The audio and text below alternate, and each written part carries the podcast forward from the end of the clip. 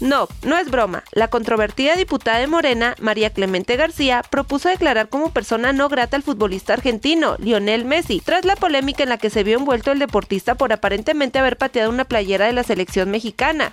En la Gaceta Parlamentaria de la Cámara de Diputados, la diputada morenista publicó un punto de acuerdo en el que se exhortó a la Secretaría de Relaciones Exteriores a declarar como persona non grata al ciudadano de nacionalidad argentina y española Lionel Andrés Messi.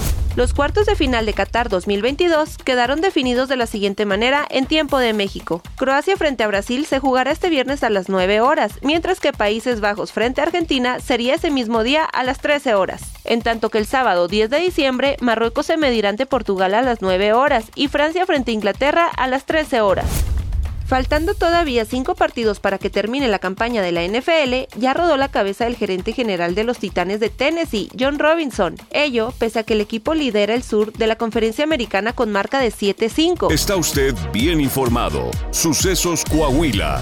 Síguenos en Spotify, Amazon Music, Apple Podcast, Google Podcast, YouTube, Facebook, Twitter e Instagram.